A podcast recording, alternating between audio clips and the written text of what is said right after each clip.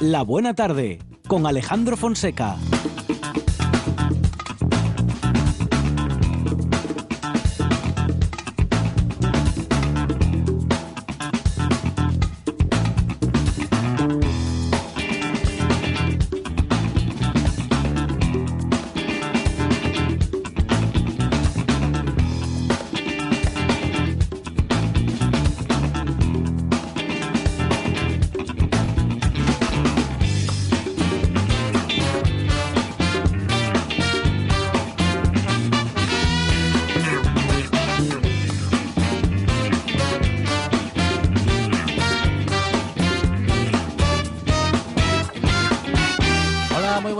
Son las 4 y 8 minutos de la tarde y esta es la radio del Principado de Asturias. Dijo Mario Pérez Antolín que la autoexigencia y el rigor al margen de los resultados deberían ser la única vara social de medir.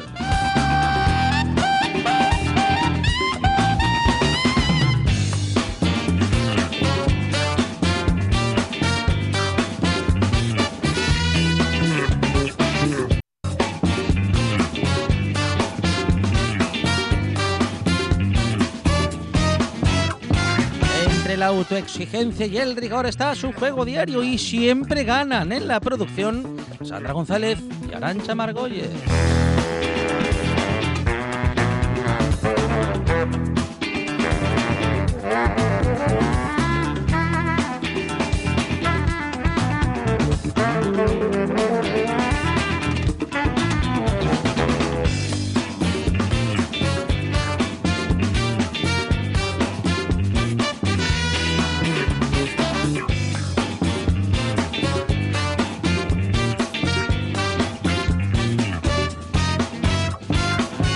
Resultados siempre son una radio diferente, con sentido del humor y con buenos resultados para el oyente. Él es Monchi Álvarez.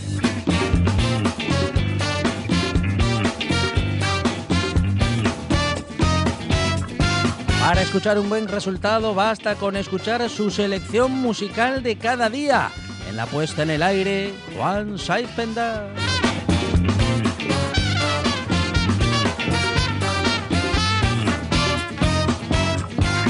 Esto es la buena tarde y hasta las 8 dice así.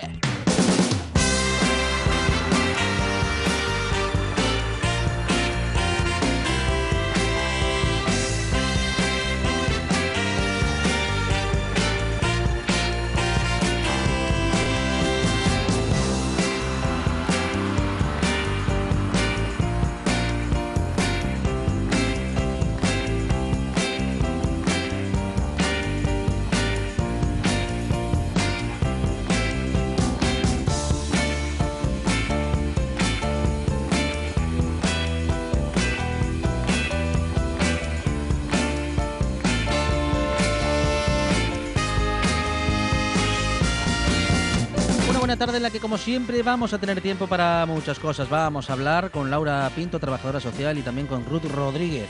Hablaremos con Mar de Niebla y su actividad y también de los daños colaterales de la pandemia.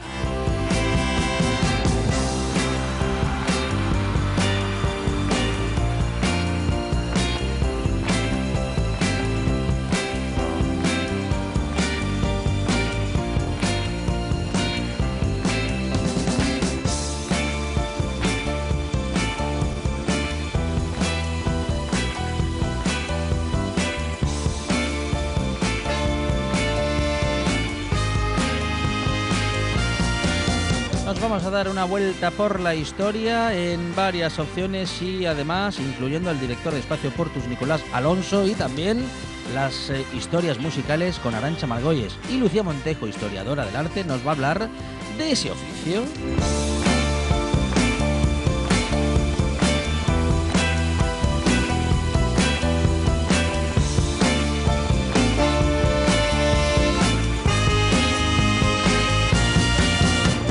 María de Luis, que todo lo observa con atención y lo interpreta para nosotros en la buena tarde.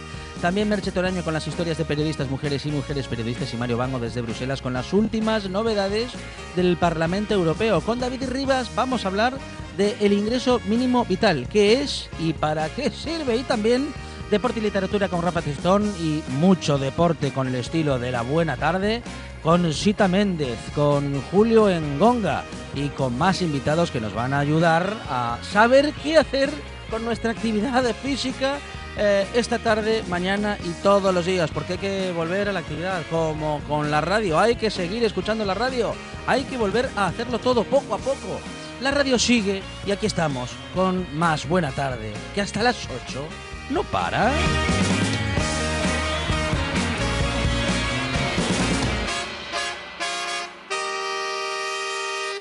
Me gusta la buena tarde.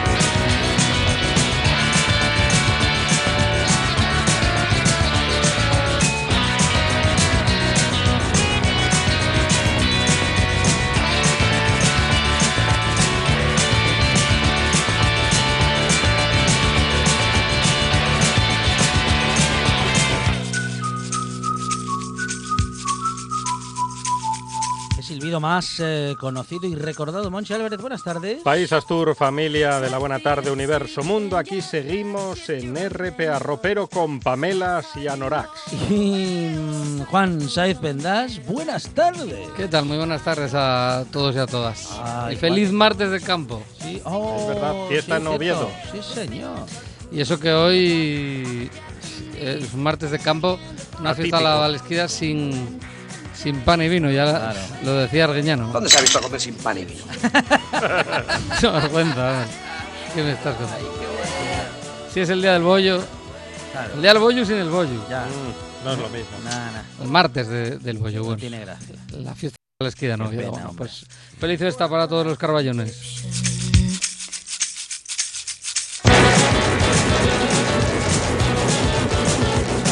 Juan Saiz, con esta canción delata nuestra edad. ¿Cuántos recuerdos? Sí, Oh. todos los tuyos. Eh, Yo, yo estoy ahí en ese club. Lo digo, no, lo digo porque, bueno, esto es de los 80. Sí. Hombre. Otras veces ponemos cosas de los 60 y no delata la nuestra edad. Ya. Claro. No, pero- no, sí, pero es que pero- esto, esto lo vivimos. Claro, esto Claro. lo recordamos por haberlo vivido. propia. Eso. Ya, ya. Bueno, antes de nada decir que un 2 de junio Sí. de 1896, un- 896. bastante previo a Sí. esta canción de Uy. The Bangles, Sí. Estaba yo, Jordi Hurtado por ahí ya. Guglielmo Marconi obtuvo una patente por su sistema de comunicación Ah, eh, claro. de ondas electromagnéticas, que más tarde se llamó radio. Radio.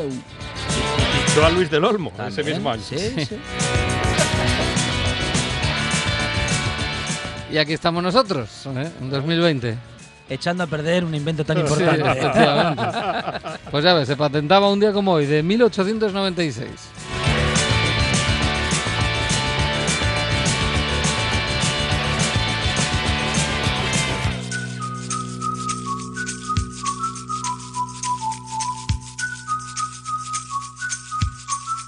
Y esto, claro, es posterior, este Wall Like an Egyptian de los Bangles que eh, pues fue su gran hit, ¿no? Yo creo, bueno, no sé, hay otro, hay un pastelazo. Un pastelazo me empieza a interesar. Sí, bueno, hay que decir que, eh, pues eh, tal día como hoy, 2 de junio de 1955, nace Michelle Steele, eh, con el nombre real Susan Thomas.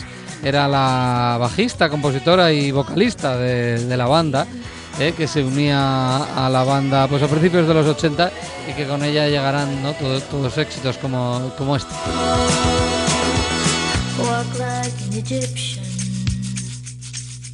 Este de 1985, dentro del disco Different Light, está este, eh, este Wall Line and Egyptian, una de esas eh, grandes eh, canciones que pues, los catapultó hacia el éxito, al, al gran éxito de los años 80. Y luego, como decía, mm, con un pastelón, ¿a quién no le va a sonar? Y aquí sí que se delata. Qué nervioso. Aquí sí que se delata uno con este Eternal Flame de, de los Banks. Sí, sí, me acuerdo. Ahora Oh, sí. por Ay, favor. Sí. ¡Qué jabón! Aquella Navidad brindando con champán. Give me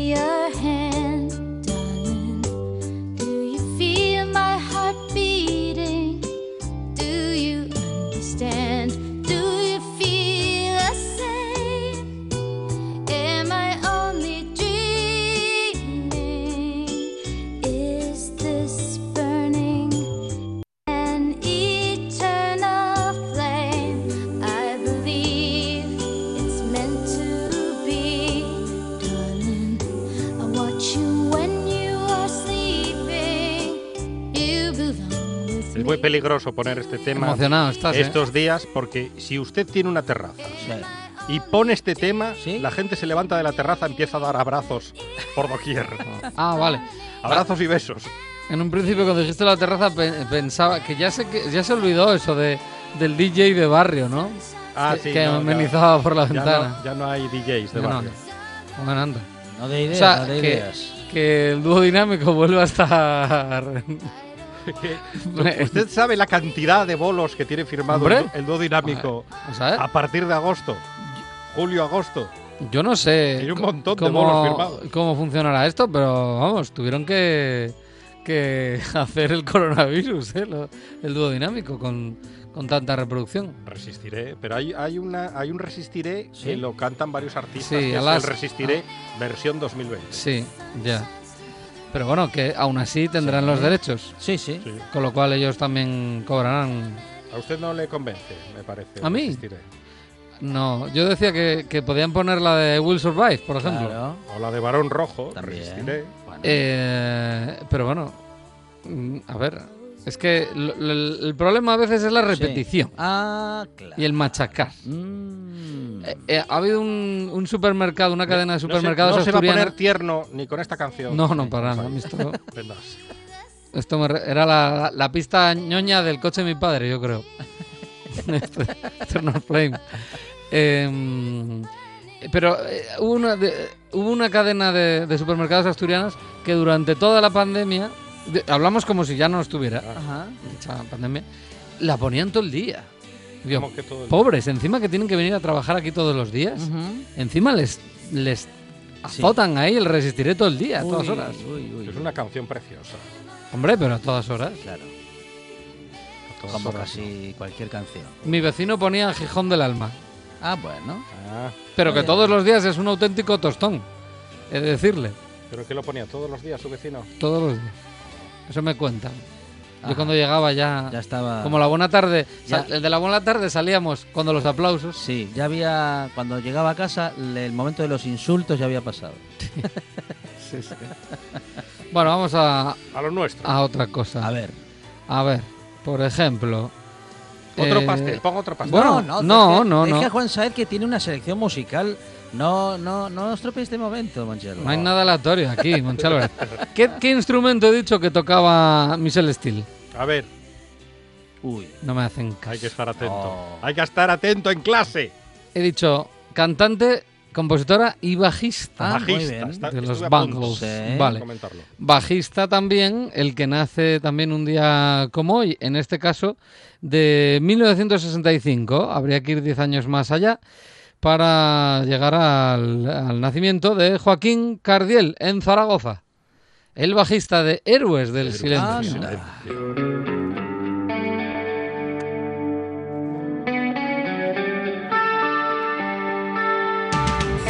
Pierdo el tiempo pensando en lo esencial que a veces dejo pasar. Uh, ¿cuántos Bajista y licenciado en químicas. Ajá. Porque no abandonó la carrera, ¿eh? Eh, eh, pudo compaginar.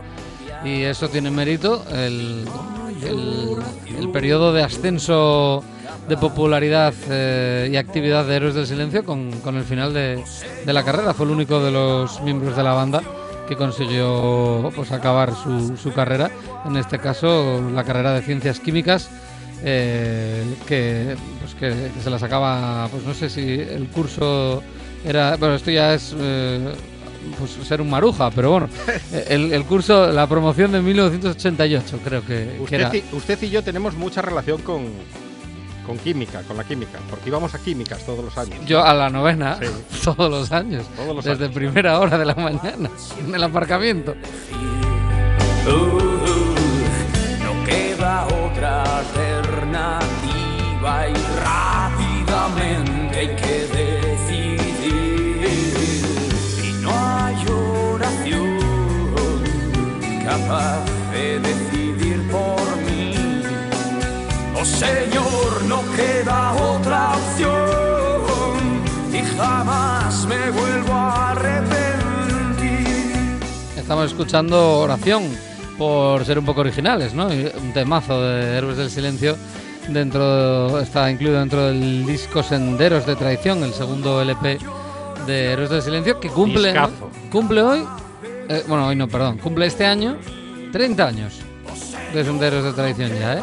30. 30 años. Me acuerdo cuando fui a Ni discoteca. lo piense, Manchi Albert, no lo cuando fui a piense. discoteca a robarlo, digo, a comprarlo. Sí. Buah, 30 años. Es el disco que, que empezaba con Entre dos tierras, que luego le seguía Maldito Duende, ¿no? Son las típicas que pueden pinchar en la radio, eh, pero nosotros somos más originales y ponemos oración.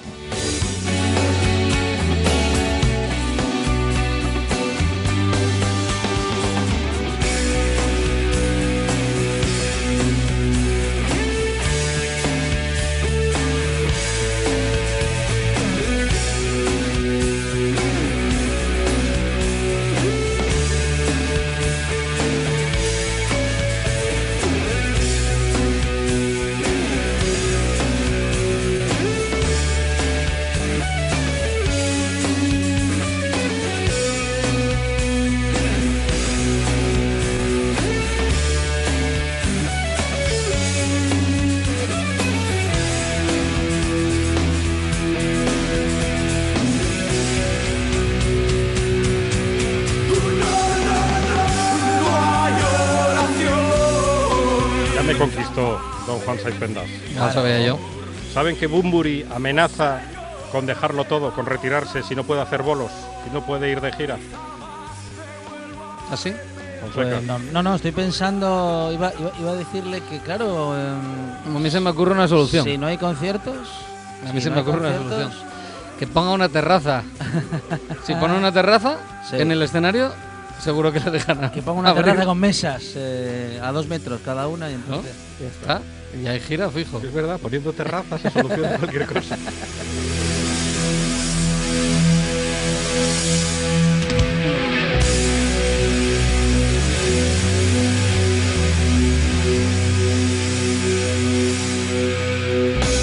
Toma, esto acaba igual que el Resistiré.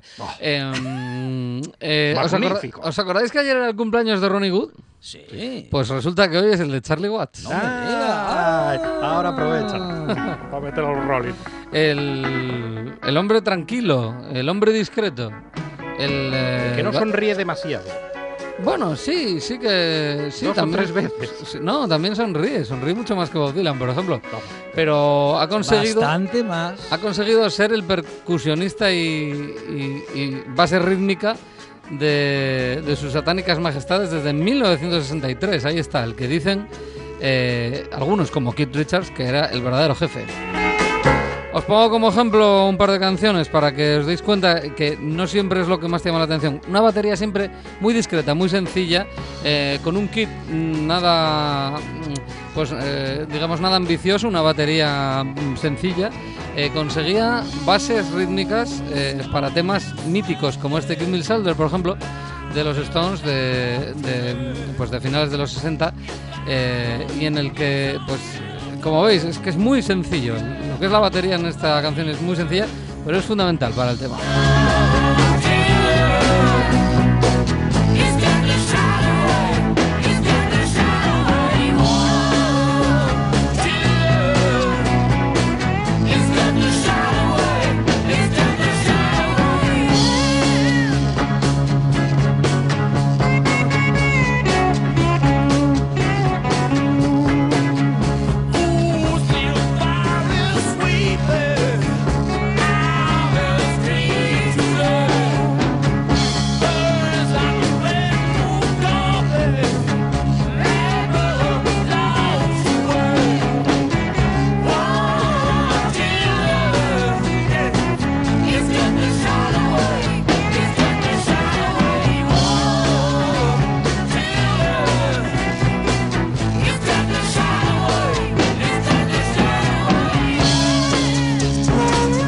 Grande Charlie Watts. Muy elegante además. Muy elegante. eh, y ya os digo, de hecho fue el único fichaje que hicieron los Stones.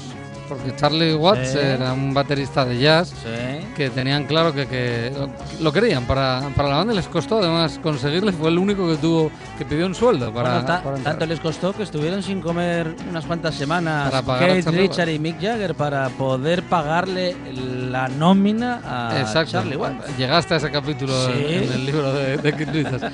Pero lo que no sé si llegaste a la explicación de cómo, cómo se creó esta canción, este Give Me Seller. Eh, aquí ya tiene que ver mucho Mick Jagger, y es que Mick Jagger, digamos que hizo migas con quien no debía. ¿eh? En este caso, la pareja de Keith Richards, que a, a su vez era previamente la pareja de Brian Jones. ¿eh? Con con Anita. Y digamos que les pilló. O bueno, no, más bien Keith Richards se lo lía, lía. y bastante. Y entonces en esta canción hay un mensaje claro, ¿no? Eh, Kidney Silver, que podemos decir, eh, eh, la traducción es dame cobijo, bueno, pues eh, mm, hay unas frases ahí, vamos, de, de iniciar guerras, en, una- unos mensajes ocultos de Kid para su amigo Vivir es Mick. compartir, hermanos. pues sí.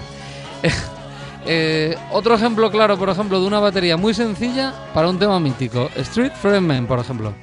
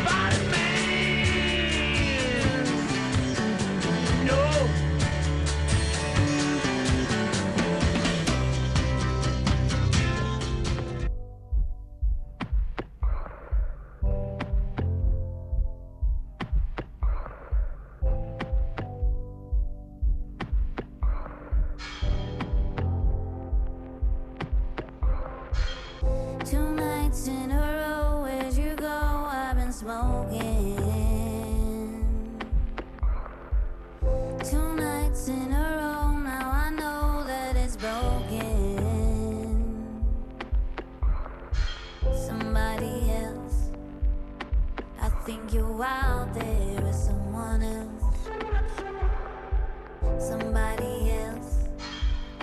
I think you might be with someone else. I left all the lights on. I've been out here sleeping with no clothes on. Every bit of me stuck on you. And when it's you and me split the two, sugar tell me.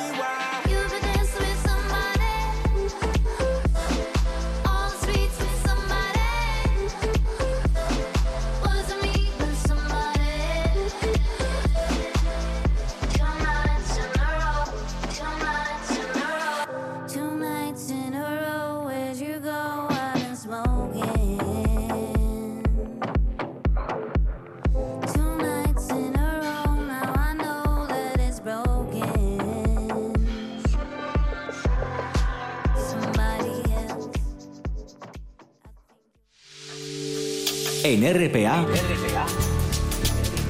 lo que importa eres tú. La buena tarde más que con nunca. Alejandro Fonseca.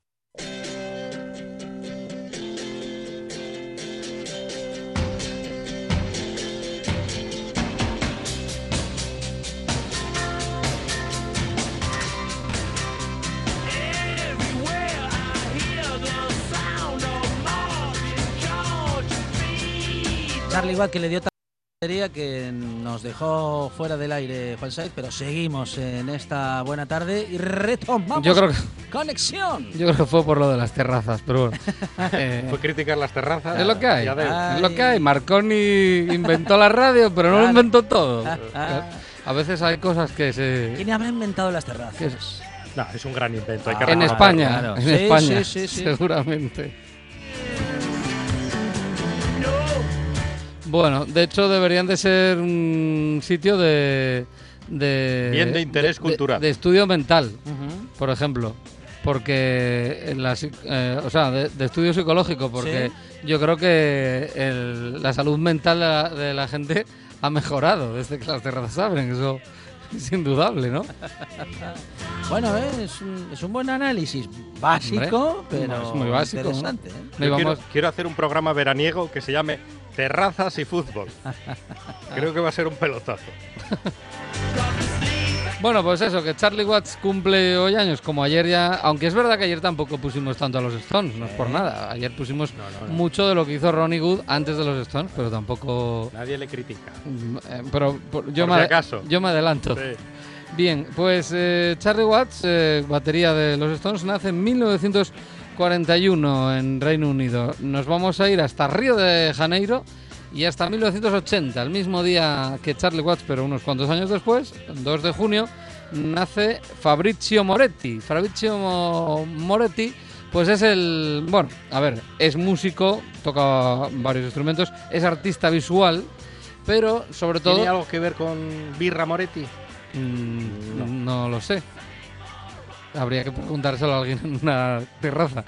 Eh, pero es el batería de los Strokes. Entonces, de bajo, de bajista a bajista, de, de- chica bajista a chico bajista y de, digamos, eh, majestad eh, baterista a joven baterista. En este caso, el de los Strokes, eh, que firmaban además, pues también, hay que decir, un disco pues para la historia, ¿por qué no decirlo? Como es el List Deceit de 2001. Fíjate tú, desde este Street Fighting Man de, de los años 60 hasta 2001, donde sonaba, por ejemplo, este Someday. Aquí cambiamos de baterista.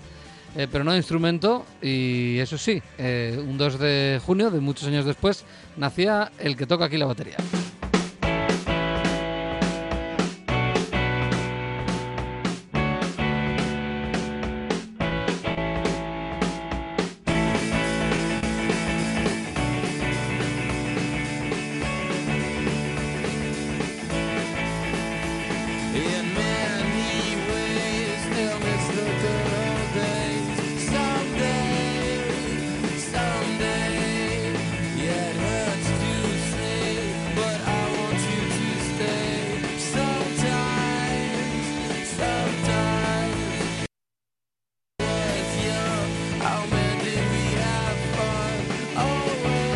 Musical a cargo de Juan Saiz Pendas para empezar la tarde en RPA. Inaugurada queda la tarde. Ay, con- qué mal, eso, ¿Qué? ¿Qué? inaugurado. Inaugurada. No, por eso, ¡eh! Ahí está el juego. E inaugurada queda. Tú anda, tú andate jugando. Buena tarde. Juan Saiz, gracias. Adiós.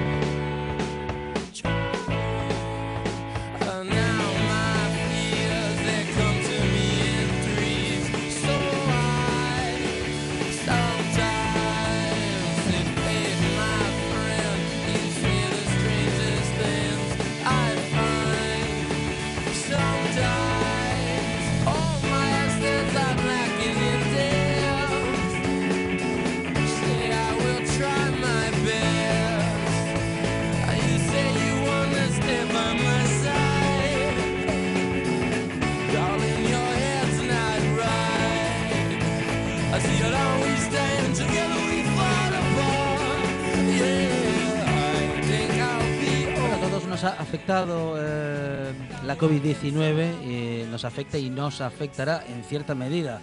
Hay colectivos especialmente desfavorecidos que también son olvidados por la Administración de un modo u otro. No llegamos a todo y calculan las entidades sociales que de las 4.000 personas que han atendido desde el inicio de la pandemia solo en Gijón, la mitad no habían necesitado nunca antes ayudas sociales. Hoy nos lo cuenta Laura Pinto y Ruth Rodríguez que están con nosotros. Son trabajadoras sociales de identidad para ellas. Laura, ¿qué tal? Buenas tardes. Hola, buenas tardes. Ruth, bienvenida. Buenas tardes. Bueno, ¿cuál ha sido la realidad detrás de las colas para recibir eh, comida en nuestra región en las pasadas semanas? Pues eh, sí que hemos detectado que han, han aumentado las cifras de personas que acudían. Nosotros, en nuestro caso, por ejemplo, trabajamos con jóvenes tutelados, ¿no? Chicos y Ujú. chicas que han pasado por el sistema de protección. Y bueno, además trabajamos en coordinación con muchas otras entidades.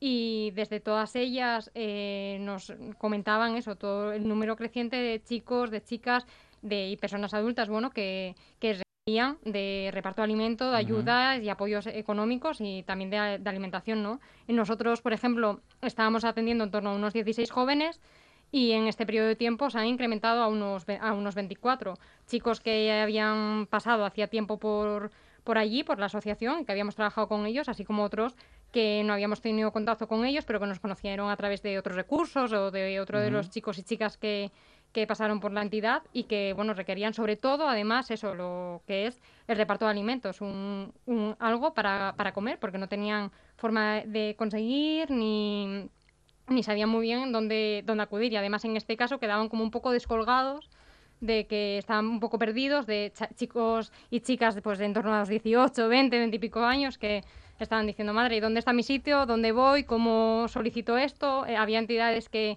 eh, que, bueno, como se retrasó un poco la solicitud para hacer los repartos de alimentos, luego ya igual no podían hacerlo, entonces esas personas no sabían muy bien tampoco a dónde acudir y sí que notamos pues un incremento bastante grande y de gente que se quedaba en situación de calle porque no tenía para pagar eh, lo que son los alquileres o las habitaciones. Ruth, estamos hablando, por tanto, de una, de una crisis económica que ya, teni- ya había tenido anteriormente unas consecuencias, eh, una precariedad social eh, que en muchos grupos ya estaba muy resentida y que con esta última crisis sanitaria, con sus consecuencias económicas, eh, no ha hecho más que agravarse en, muchos casos. Claro, exactamente. Además, bueno, como decía mi compañera Laura, además nosotros a, a través de coordinarnos también con otras entidades o asociaciones, eso hemos visto eh, que gente, gente que eh, tenía un trabajo, gente que en principio no tenía por qué estar en el camino de la vulnerabilidad social, eh, se ha visto afectada y ha tenido que recurrir, que quizá nunca en su vida antes tuvo que hacerlo, a tener que ir a pedir alimentos y estar en lo que se ha denominado las colas del hambre. Podemos hablar entonces, bueno, de una precariedad estructural prácticamente, Ruth, Laura, en muchos casos. Eh, sí, vamos, nosotros consideramos que, que sí. Y además es eso lo que te comentaba, que se está observando ya fue, eh, no solo en nuestro colectivo, sino lo que te comentaba, gente eh, familias que tenían una estabilidad entre comillas y que en ningún momento se imaginaban encontrarse en esta situación, que de repente no, no pueden hacer, eh, no- han perdido su empleo o están en ERTES, pero los ERTES no terminan de llegar eh, y que entonces se ven teniendo que acudir a pedir algo tan básico y tan necesario a todos y que todos deberían tener como son unos alimentos. Porque hablamos de una precariedad en la que acaba de no mencionarlo Laura en este momento. Hay muchas familias que si están 90 días sin un ingreso, eh, se terminan los ahorros y no hay de dónde sacar, ¿no? Correcto. Claro. Eh, nosotros además ¿Qué es lo que ha hemos- sucedido y está y sucediendo en está muchos sucediendo, casos? eh, Ujú, eso, ya te digo que nosotros lo estamos viendo eso por, por compañeros y o por otras asociaciones. Nosotros estamos también dentro de APN, que es la Red Europea contra la lucha contra la pobreza y la exclusión. eh. Y dentro de eso, pues estamos también dentro de lo que sería Respuesta Social Gijón, donde había entidades, pues eso, eh, pues como es el caso de Mar de Niebla, como es el caso de Expoacción, eh, de Amaranta eh, y otras muchas. Y, todas ellas, pues eso, han visto incrementado el número de personas. De hecho, bueno, pues sí que tuvimos habilitada una cuenta bancaria donde se ingresó y que, bueno, prácticamente eh, todo el dinero que se ingresó fue para comprar vales de alimentos.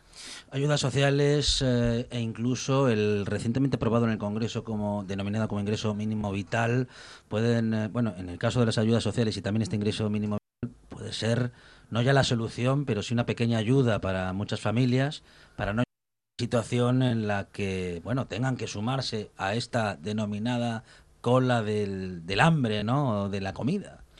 Sí, hombre, nosotros consideramos eh, desde la asociación que ha sido maravillosa la eh, la aprobación de esto, vamos, justicia social, vaya, eh, creemos que es de justicia social. Hombre, nosotros como, como asociación que trabajamos con jóvenes tutelados, quizás, quizás sí que estamos siendo un poco más críticos en el sentido de que eh, recoge este tipo de derecho para aquellos jóvenes mayores de 23 años o de 23 hacia arriba. Entonces vemos que, por ejemplo, aquí sí que el colectivo jóvenes tutelados no se ha tenido en cuenta.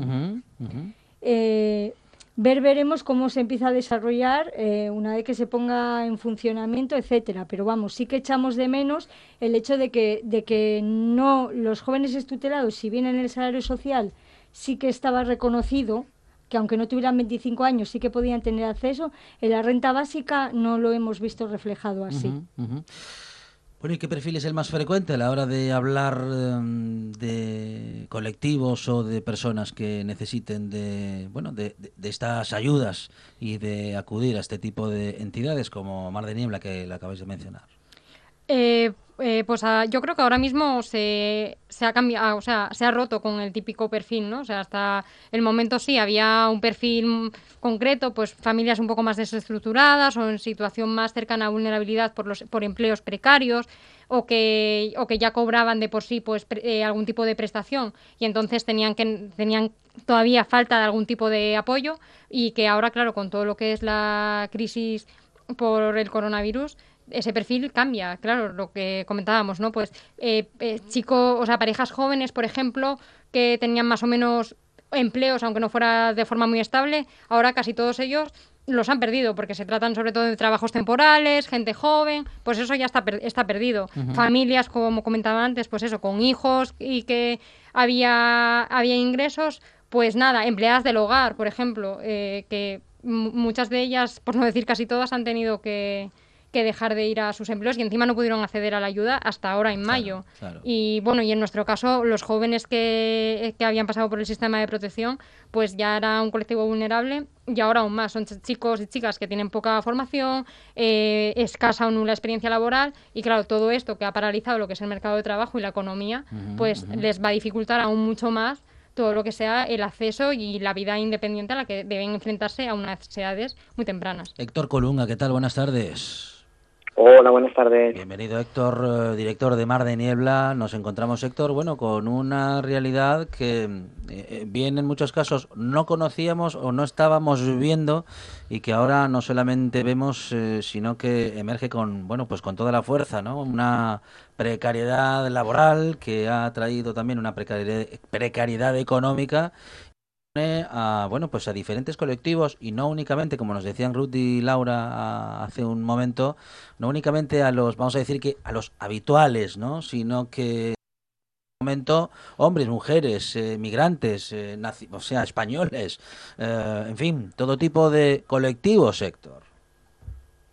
Sí, además, no no es que sea todo tipo de colectivos, es que se acentúa aquellas situaciones que eran personas que estaban en una situación pues muy, ya muy frágil previo a, toda la, a toda la, emergencia sanitaria. Y claro mm, el estado de alarma el parón los cierres de las empresas etcétera, etcétera, lo que hace es que eh, les mueve una casilla y les deja de ese contexto de cierta vulnerabilidad a una situación de exclusión no entonces, personas que tenían una baja intensidad, por ejemplo, de, de, empleo, de trabajo, que a lo mejor trabajaban pocas horas, o personas que trabajaban, que estaban aseguradas pocas horas, pero trabajaban muchas horas, bueno, situaciones que, que, bueno, que estábamos permitiendo como sociedad que ocurrieran, pues ahora mismo están en una situación de, de bastante desamparo, ¿no? Eh, aparte a todo eso, pues hay que hay que sumar pues, los perfiles que siempre han tenido esos contextos de vulnerabilidad que se ha acentuado muchísimo más, ¿no? Su situación de, de exclusión. Bueno, Héctor, eh, el- eh, mencionábamos hace un momento al ingreso mínimo vital que se aprobó en el. Congreso días pasados, algo que vendrá, bueno, pues a, a aliviar, que no a resolver, ¿no? La, la situación de, de muchas familias sin ingresos o prácticamente sin ingresos, un paso importante, pero que debiera de ser acompañado de otras medidas, ¿no? Que, que, debe- que debieran de adoptarse para, en fin, para resolver esta situación o intentar resolverla en este momento en el que hasta que la economía vuelva a funcionar y a resurgir a más puestos de trabajo en un mercado tan dañado, en fin, hay que llegar a, atravesar todo, de- bueno, todo ese proceso que puede ser muy extenso. Claro, aquí es muy importante que, que, que la gente conozcamos dónde está realmente la gran oportunidad, ¿no? Porque al final eh, toda crisis nos golpea, y, pero si, si sabemos movernos en esos contextos de crisis también pueden surgir oportunidades. El ingreso mínimo vital es una oportunidad no por sí mismo, porque por sí mismo es, es una cuestión que, que ya tocaba hacer hace muchísimo tiempo, sino porque el ingreso mínimo vital va- puede provocar, si, si, por ejemplo, a nivel de Asturias somos mm, capaces de leer bien la historia, eh, puede provocar que muchos de los esfuerzos inversores que se estaban haciendo a nivel social en Asturias, vinculados, por ejemplo, al salario social, puedan estar reorientados a cubrir, primero, perfiles de personas que no van a poder entrar en ese ingreso mínimo vital, segundo, a complementar el ingreso mínimo vital y tercero, a que gran parte de ese esfuerzo inversor que, amo- que no va a haber que hacer ahora mismo se pueda redibujar y se pueda repensar para hacer todos esos programas y proyectos que requieren el acompañamiento a las personas que están en contextos de vulnerabilidad, porque es muy importante distinguir entre las necesidades de renta que tienen las personas y las necesidades de acompañamiento social, ¿no?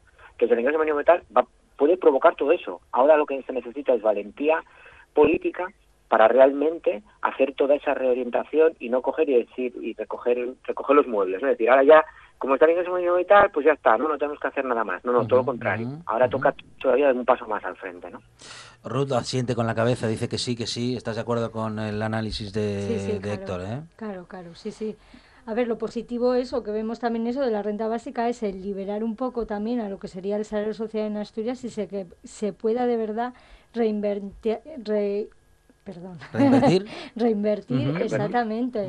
Y, y eso, y mejorar, sobre todo eso, y, y- y fundamental, fundamental, fundamental, es que, que vaya acompañado de un acompañamiento, un acompañamiento social y el de verdad trabajar con estas personas y no dejarlo solamente en la mera eh, prestación y punto. Un acompañamiento. Yo es que eso lo veo fundamental. Cuando habláis de acompañamiento, Laura Ruth, estamos hablando, mm, bueno, de, de, poder- de lograr que pueda llegar esa asistencia a ese particular, a esa familia, pero acompañarle para que en adelante pueda modificar su vida, ¿no? Y que pueda salir adelante. ¿De qué manera? Sí, claro, por supuesto. Nosotros, eh, además nosotros eh, que trabajamos con jóvenes, eh, vamos, lo vemos más que más que necesario.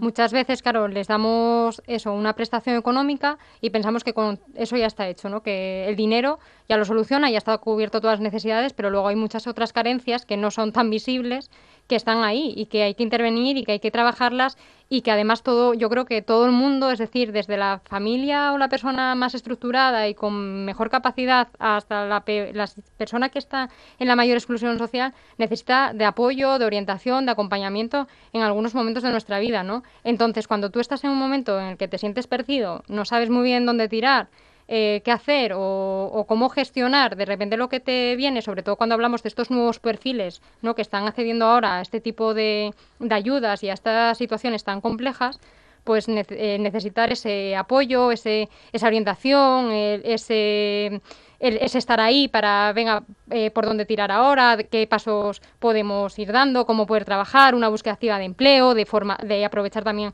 a una formación que hay veces que nos, nos olvida, ¿no? Y hay personas pues que no han tenido capacidad para acceder a ello y que entonces van a seguir estando en situaciones de vulnerabilidad siempre, aunque luego puedan acceder a un empleo, ¿no? Y, y, bueno, el, el día a día, el tirar, el saber gestionar por las situaciones de crisis o las situaciones que se puedan surgir dentro, por ejemplo, del entorno familiar, ¿no? Una familia que lo ha tenido todo y de repente se encuentra en esta situación, pues yo me imagino a ese padre o a esa madre sin saber cómo van a dar de comer a sus hijos y tiene que ser muy complejo, ¿no? Situación dolorosa, Héctor, muy difícil la que estamos viviendo y la que están viviendo muchas familias.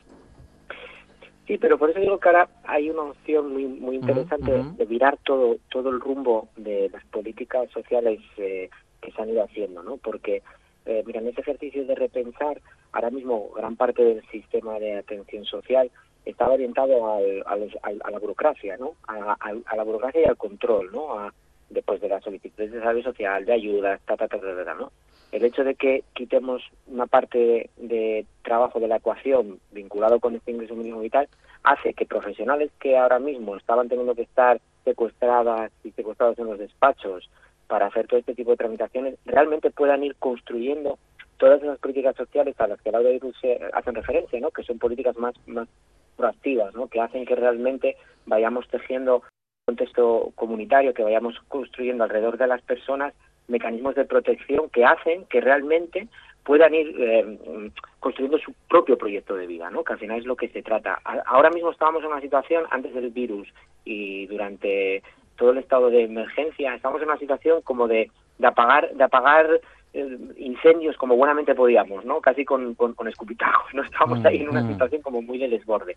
Ahora se, se abre un, un, un halo de esperanza y yo creo que es muy importante, sobre todo porque no es digno ni justo que una familia tenga que caer al abismo de la exclusión para que podamos intentar tener mecanismos de rescate, ¿no? Nuestro sistema tiene que, que evitar que haya caídas tan tan grandes, ¿no? y tan Mm, profundas mm. a situaciones de, de altísima exclusión, ¿no?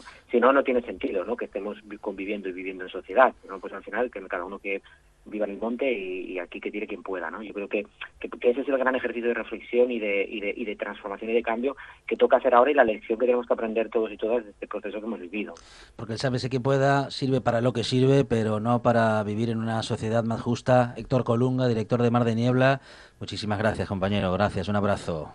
Gracias a vosotros, un abrazo. Nos han acompañado en nuestros estudios Laura Pinto y Ruth Rodríguez, trabajadoras sociales, eh, a las que queremos agradecer esta, esta conversación en la buena tarde y habernos acercado a una realidad de un modo tan claro y tan cercano. Laura, muchísimas gracias. Gracias a vosotros. Gracias.